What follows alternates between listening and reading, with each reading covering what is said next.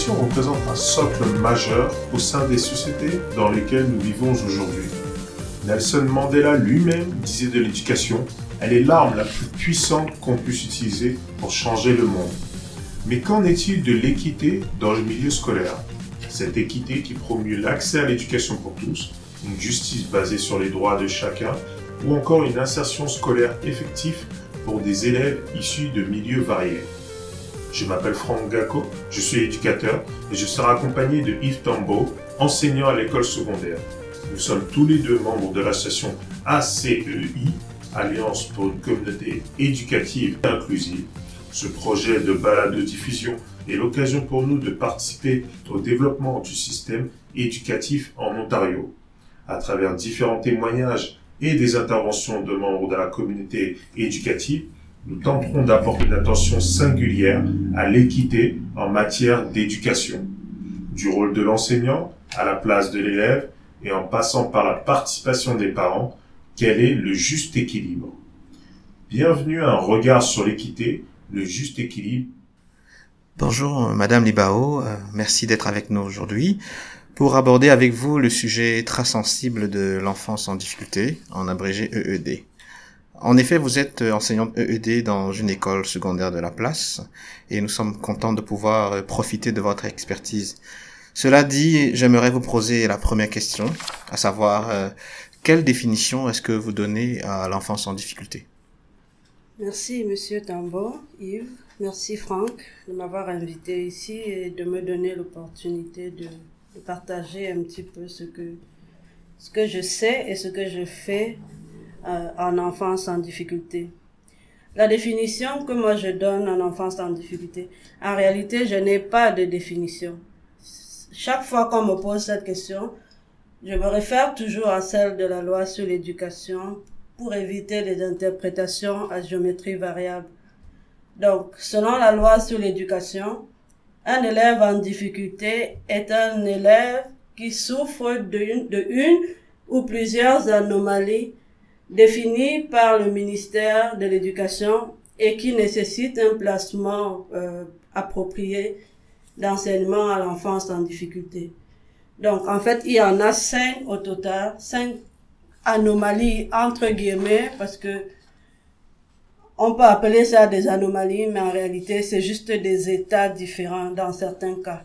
Donc, on a des anomalies de comportement, on a des anomalies de communication avec une série de détails comme l'autisme, la surdité partielle, le trouble de langage, le trouble de la parole ou le trouble d'apprentissage.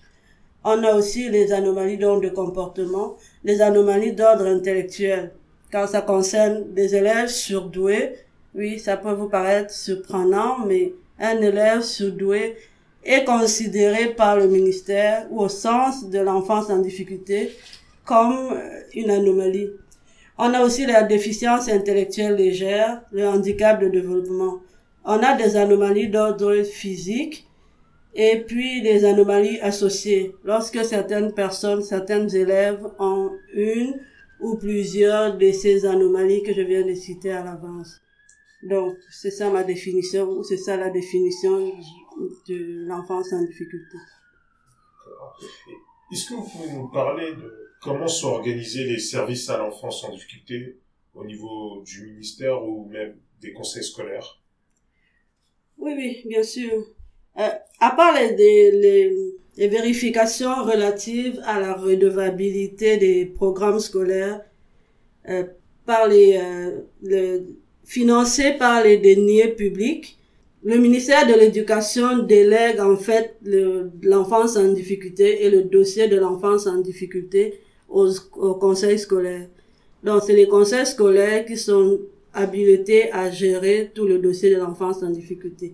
Donc l'enfance en difficulté, c'est un département du conseil scolaire dirigé ou bien supervisé ou plutôt sous l'autorité d'une surintendance. Et on a aussi une directrice du service ou un directeur des services de l'éducation. On a des conseillers pédagogiques. On a des enseignants ressources comme moi. Euh, on a aussi des aides enseignantes. Toutes ces personnes travaillent en collégialité pour apporter des appuis aux élèves, identifier ou pas, parfois, en tant qu'enfants en difficulté. On travaille aussi beaucoup avec plusieurs organismes extérieurs à l'école, les professionnels par exemple de la santé, tels que les, psychomotriciens, les, euh, les orthophonistes, les consultants en troubles du spectre de l'autisme, les enseignants même à l'hôpital Sick Kids, les travailleurs sociaux, les conseillers en comportement. Tous ces spécialistes, ces professionnels qui ne sont pas forcément enseignants, mais qui travaillent avec les élèves dans le besoin en difficulté. Donc c'est une entité gérée à part au sein d'une école ou c'est le fait qu'ils ont, dans un conseil scolaire, on a un propre département pour l'enfance à la difficulté? Est-ce qu'il y a une autogestion à ce niveau-là ou c'est quand même regroupé à l'ensemble des, des autres écoles? Ça dépend en fait des, des, conseils scolaires et des besoins. Étant donné que nous sommes par exemple un conseil scolaire francophone, nous aimons travailler avec des spécialistes francophones. Mais lorsqu'il n'y en a pas, parce que comme partout ailleurs, il y a de la pénurie des professionnels un peu partout, on se trouve obligé parfois de travailler avec des anglophones. Mais la plupart du temps, les, les professionnels comme les travailleurs sociaux, les orthophonistes sont des, le personnel du conseil scolaire ou des psychologues.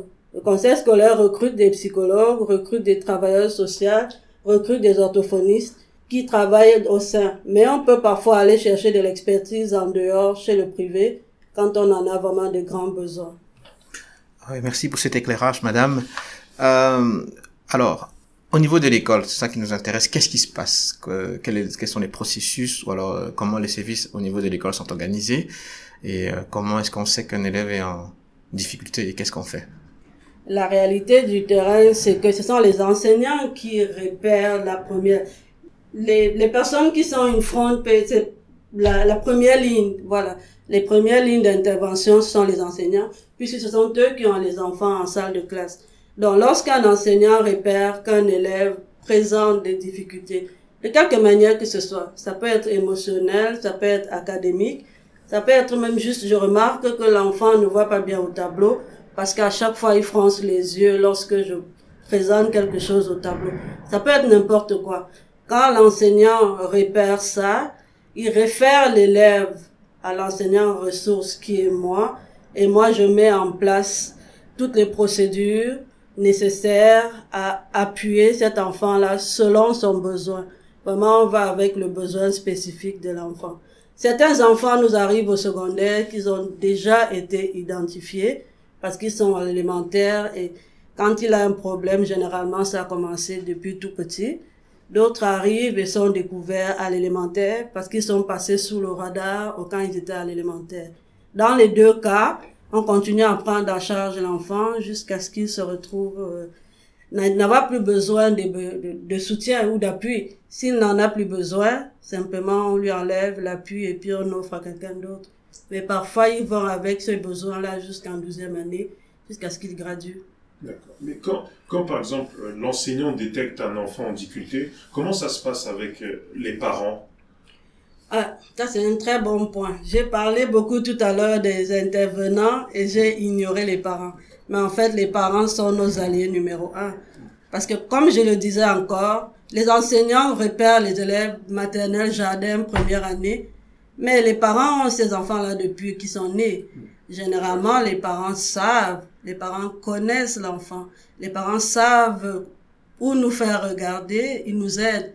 Donc oui, généralement on travaille d'ailleurs toujours. On ne peut pas, on peut pas faire autrement que de travailler avec euh, avec les parents. Est-ce qu'il y a eu un côté légal de cette euh, de ce Ah, processus? Tout ce processus est légal. C'est carrément légal. Ce n'est pas un choix où on fait pas ça par plaisir ou par déplaisir. C'est la loi. C'est la loi sur l'éducation. Je peux retrouver le numéro de la loi de l'éducation qui mentionne ça. Mais c'est la loi sur l'éducation. Donc oui, c'est la loi. Absolument, c'est légal. Comment ça se passe en fait, par exemple, si demain moi je suis un parent, vous avez détecté que mon enfance, mon enfant a des difficultés, mais j'ai du mal à l'admettre- à l'admettre en tant que parent. On a une différente vision. Comment ça, comment vous allez faire pour convaincre le parent de vous dire que s'il suit un, un autre programme, ça va l'aider dans son développement à la fois scolaire et personnel? Ce que nous faisons, ce que nous, nous présentons aux parents, les bienfaits ou bien déjà les besoins de l'enfant. Si le parent est déjà d'accord avec le fait que son enfant a des besoins spécifiques particuliers, la tâche en général est très facile parce que le parent nous accompagne dans le processus mm. et ça va tranquillement. Mais il peut y avoir des cas où, la plus, dans certains cas, c'est les parents qui viennent nous parler. Mais dans d'autres cas, les cas les plus difficiles en général, c'est quand nous, nous appelons le parent pour informer.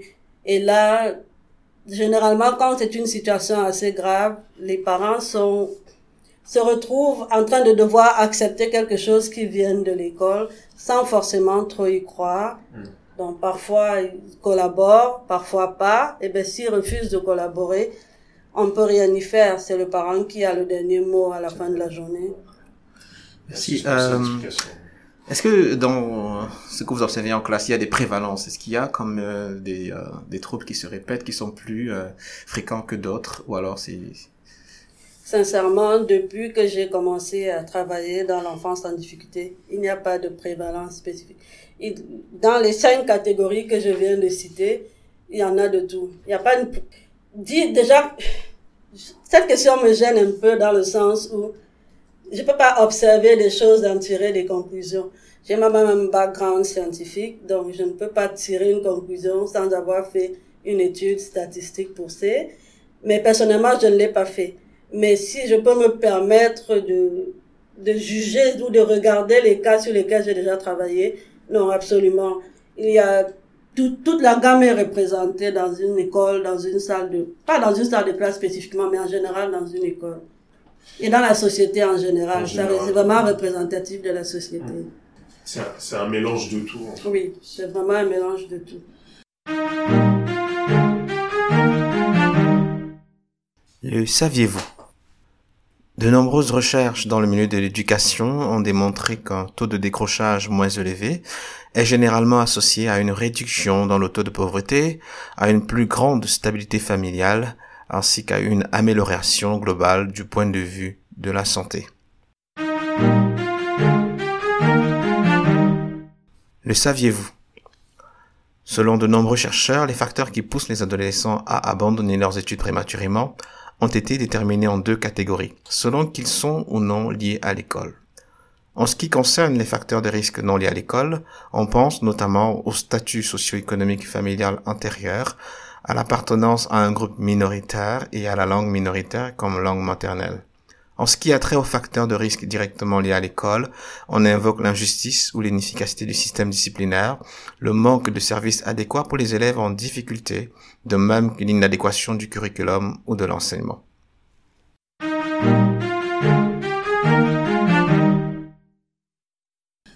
Du coup, quel lien on peut tisser entre l'enfance en difficulté et l'équité Alors, l'enfance en difficulté et l'équité, le lien que je vois avec le service EED en général et l'équité, c'est moi ce que j'appelle l'insertion sociale de tous à la fin de la journée, vraiment plus tard, l'autonomie des personnes.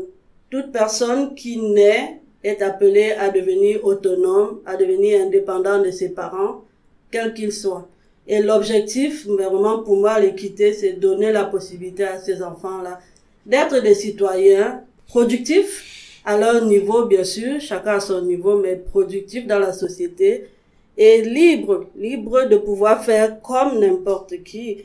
Et pour cela, en général, moi je me dis, l'utilisation des moyens alternatifs, on peut utiliser plein de moyens alternatifs comme les, la technologie, les nouvelles technologies en général offrent tellement de possibilités. L'autre jour encore, j'entendais parler à la radio de d'une espèce d'exosquelette qui a été fabriqué pour permettre aux personnes qui ont des handicaps physiques simplement de faire ce que tout le monde fait normalement en chaussant son exosquelette qui est capable de marcher alors qu'il était tétraplégique avant. Ça, c'est des choses qui existent. Maintenant, on peut se permettre d'avoir un enseignant tétraplégique alors qu'avant on pouvait dire non, mais il peut pas marcher, il peut pas se retrouver dans une école. C'est ça, ça que j'entends moi dans l'équité. Quand je vois équité, je vois vraiment donner aux enfants, à tout le monde, la possibilité, chacun à son niveau, chacun selon ses besoins, la possibilité de devenir un citoyen productif. Quel exemple, quel autre exemple je peux donner? L'équité, pour moi, l'équité ou l'inclusion, je peux parler des deux mots, c'est de voir une personne sur le spectre de l'autisme, par exemple, aider des clients à emballer leur épicerie. Il y a des personnes qui ne sont pas forcément vouées à rester à la maison avec leurs parents à 30 ans ou à 40 ans. Il peut être autonome à son niveau. Il peut avoir son propre appartement. Mais pour cela, il faut qu'il apprenne, comme tout le monde. Il faut qu'il aille à l'école, comme tout le monde. Il faut qu'il sache comment s'occuper, comment payer son épicerie, comment faire ses factures? Et ils sont capables en général, pour peu qu'on leur donne les moyens, toujours spécifiques à leurs besoins. Donc, c'est comme moi je me dis souvent, j'insiste beaucoup sur le spécifique aux besoins parce que il y a une phrase d'Albert Einstein que j'aime beaucoup. C'est vraiment quelque chose, c'est ma phrase que je lis presque tous les matins. Je vais la lire pour vous parce que je, quelque chose qui me plaît beaucoup. Tout le monde est un génie. Ça, c'est ce que Albert Einstein dit. Mais si vous jugez un poisson sur sa capacité à grimper dans un arbre, il passera sa vie entière à croire qu'il est stupide. Ça, c'est mon, ma ligne de conduite généralement. Quand je vois un enfant devant mes besoins, je m'en vais chercher quels sont ses besoins, qu'est-ce qu'il peut faire, qu'est-ce qu'il ne peut pas faire. Et je ne le mets pas dans des situations où il va se retrouver à ne pas pouvoir faire, pas parce qu'il ne veut pas, tout simplement parce qu'il ne peut pas. Et c'est ça pour moi l'équité. C'est ça pour moi l'inclusivité. Très belle citation. Merci beaucoup. Alors, euh, vous êtes une enseignante euh, issue de la diversité ethnoculturelle. Pensez-vous que cela ait un impact euh, sur le service que vous offrez aux élèves? Non, je ne pense pas. Personnellement, le seul impact qui... Ça n'a pas d'impact en réalité parce que mes besoins, ce que je suis forcément va impacter ce que je fais, mais j'essaye de, je travaille pas par rapport à ce que je suis, je travaille par rapport à ce que l'enfant, ce dont l'enfant a besoin. Donc, à partir de là, je mets ce que je suis de côté et je m'en vais selon les besoins de l'enfant. Et c'est ce qui fait que mon, mon origine, mes origines n'ont vraiment rien à voir. D'autant plus que les, les origines, la difficulté, l'enfance en difficulté transcende vraiment les origines. Ça transcende tout ça. Ça rejoint l'être humain en tant qu'entité. Ça dépasse tout c'est au-delà, en fait. C'est au-delà. C'est au-delà. Ça n'a vraiment pas de. Peut-être dans l'esprit de la question, c'est vu la diversité qu'on a euh, dans nos écoles, est-ce que il y a une plus-value quand on est euh, de la de la diversité culturelle et qu'on a en face un enfant euh, en difficulté de la diversité culturelle aussi bien en rapport avec l'enfant qu'avec les parents, la façon qu'on a peut-être de les convaincre. Ça peut aider surtout au niveau des des parents, vraiment les enfants, encore une fois, ils ont tellement d'autres besoins que la différence culturelle ne compte pas. Mais c'est peut-être au niveau de convaincre, la conviction des parents, parce que certains parents vont venir vous demander, Madame Libao, vous pensez réellement quoi de l'enfance en difficulté? Tel enseignant, l'enseignant de mon fils m'a appelé pour me proposer un PEI. Est-ce que je devrais accepter? Qu'est-ce que tu en penses? Et je, je pense que rien que de me poser cette question, c'est à cause de notre proximité ethno-culturelle. Les gens de ma communauté, par exemple, viennent prendre conseil auprès de moi avant d'accepter dans leurs écoles respectives ou de ne pas accepter parce que certains parents refusent, comme vous mentionniez tout à l'heure. Mais ils ont quand même la, ils font quand même le pas de venir me voir de temps en temps, de me poser la question, qu'est-ce que j'en pense? Et puis évidemment, on discute avec, euh, dépendamment du cas de l'enfant, et puis je leur donne mes conseils. C'est juste la seule, euh, la seule approche ethno-culturelle que je peux voir comme différente. À l'école, non, pas vraiment, parce que encore une fois, les besoins transcendent ceci. Alors justement, ça me permet, vous avez utilisé un cycle PEI. Oui. Est-ce qu'on peut savoir euh... Plan d'enseignement individualisé. Ce sigle-là fait souvent peur à beaucoup de parents. Dès qu'on dit que ton enfant va avoir un PEI. Ah bon, mais pourquoi? Qu'est-ce qu'il a fait? Pourquoi? Est-ce que les autres? C'est ça. C'est un plan d'enseignement individualisé qui découle de je vous ai parlé tout à l'heure quand je disais que un enseignant reconnaît l'élève, vérifie, constate que l'élève a un besoin. Tout le cheminement auquel on part aboutit à un plan d'enseignement individualisé qui est un document officiel dont les écoles et les enseignants sont redevables tant au gouvernement qu'aux parents. Ça veut dire qu'un parent peut se plaindre aux droits de la personne si le plan de l'enfant n'est pas respecté. C'est pour ça que c'est un document super important. Et on prend beaucoup de précautions à le préparer parce qu'une fois qu'il est signé, il a force de loi dans l'école et ailleurs, et au niveau de la justice aussi. Et justement, en ce moment, comme vous avez pu le suivre, l'éducation n'a jamais fait autant débat qu'aujourd'hui avec les récentes coupures budgétaires annoncées par le nouveau gouvernement. Tout d'abord, quelles sont vos inquiétudes pour le futur? Et ensuite, quels seront les effets les plus immédiats dans tout ce qui concerne l'enfance à la difficulté ou le budget attribué à l'enfance à la difficulté, que ce soit au niveau des moyens ou des équipements, un, un tout Là, vous me demandez de lire dans une boule de cristal, ce que je ne sais pas encore faire. Mais bon, vous avez un ressentiment quand vous, quand vous entendez tout ce qui se, qui se dit. Oui, oui, on a tous nos craintes, on a tous nos ressentiments. Mais à la fin de la journée, moi, ce que je me dis, c'est que je présume que les, administrateurs des conseils scolaires, les écoles et les directions travaillent fort pour minimiser quelques impacts qui pourraient y avoir. Parce que certainement, il va y avoir des changements. Mais moi, je ne sais pas. On peut, on peut se poser des questions. Tout le monde parle de perte d'emploi, on parle de diminution. Mais on ne sait pas encore quels sont les dossiers qui sont touchés. Et ça, on ne saura pas. Moi, je ne sais pas plus.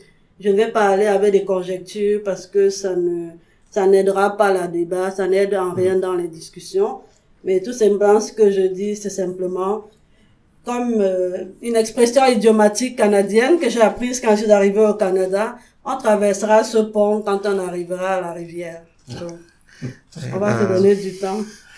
Merci. Mais je pense quand même que les conseils scolaires les, et les, le ministère travaillent ensemble pour pouvoir minimiser au maximum les effets. Et puis, nous, on continuera à faire de notre mieux, simplement. Avec les moyens du bord. Avec ce qu'on aura, avec ce qu'on nous donnera. oui, euh, j'ai une question qui me vient là. C'est parlant d'inclusion, vous avez parlé parfois de la réticence ou surtout de l'incompréhension des, des, des, parents de la diversité de l'immigration face à, à, ce plan qu'on leur propose parfois. Est-ce qu'il y a une façon de les sensibiliser? Est-ce que vous voyez des Est-ce qu'il y a une nécessité même de le faire? Et s'il y a, oui, euh, comment pensez-vous que on puisse euh, donner meilleure presse à, à tout ça? L'exemple assez basique et assez facile que je donne souvent L'idée déjà n'est pas de convaincre le parent. Ce n'est pas une marchandise que j'essaie à tout prix de vendre. On essaie de montrer aux parents les besoins, la nécessité. Mais l'exemple que je donne souvent pour faciliter un petit peu la compréhension, c'est comme si on donne, ton enfant ne peut pas voir correctement au tableau. On lui offre des lunettes et puis toi tu dis, oh non, je veux pas de ces lunettes.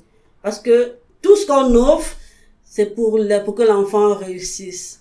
La plupart des parents ont souvent peur, je ne sais pas pourquoi. C'est une légende urbaine qui circule dans les communautés, dans certaines communautés, qui fait que si ton enfant est en difficulté, ce n'est pas une bonne chose.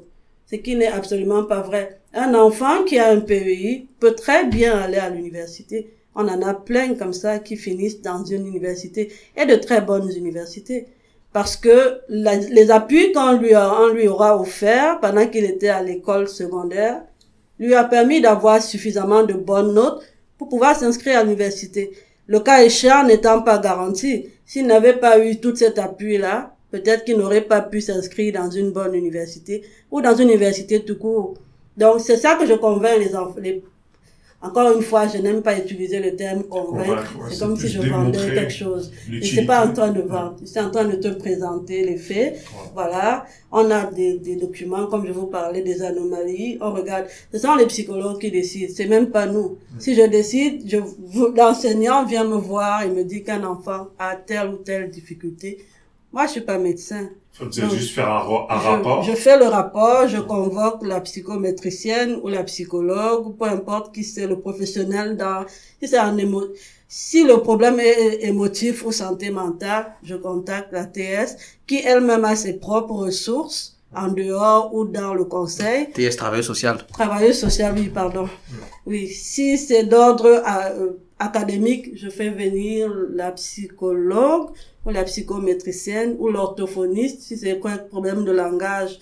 Donc, ce sont des professionnels spécialistes reconnus par les ordres canadiens.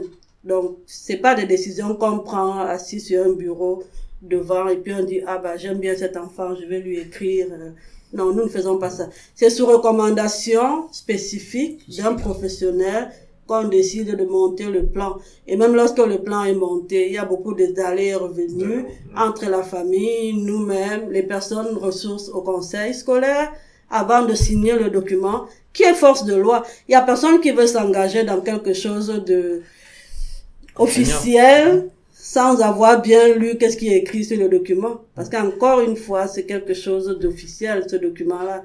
C'est comme si tu signais un contrat. Un contrat, exactement. Tu dois respecter la partie de ton contrat. Donc personne ne va s'amuser Combien de temps ça peut prendre pour déterminer ce plan pour l'enfant? Depuis le premier jour jusqu'à l'établissement du plan, ça prend à peu près un an et demi. C'est pour vous dire que c'est pas quelque chose qui se fait comme ça. Depuis le premier jour où l'enfant a été identifié. Identifié. Donc, on va utiliser, on va pas utiliser les les termes identifiés dans notre jargon, on veut dire autre chose. Donc, je veux dire, depuis qu'il a été signalé, jusqu'à ce que le plan soit mis en place, ça prend un bon un an et demi, deux ans. Oui. Donc c'est pas quelque chose qui est fait à la légère. Évidemment, il y a des transitions, je suppose. Les transitions, oui, il y a des transitions. Tu peux, à un moment donné, quand on décide que les enfants, l'enfant en a couvert tous ses besoins et que l'enfant n'a plus besoin du PUI, on peut purement et simplement l'enlever. On fait le chemin à l'envers, c'est beaucoup plus rapide, mais ça se fait, absolument. Merci Madame Libao d'être avec nous, de nous avoir présenté, fait part d'autres expertises sur l'enfance en difficulté. Merci de nous avoir écoutés pour cet épisode de Palado Diffusion, un regard sur l'équité, réalisé par l'ensemble de l'équipe ACI. Nos épisodes sont disponibles sur les logiciels spécialisés tels que iTunes, SoundCloud ou encore Google Podcast. Et pour plus d'informations, n'hésitez pas à consulter le site web de l'ACI www.acicanada.com.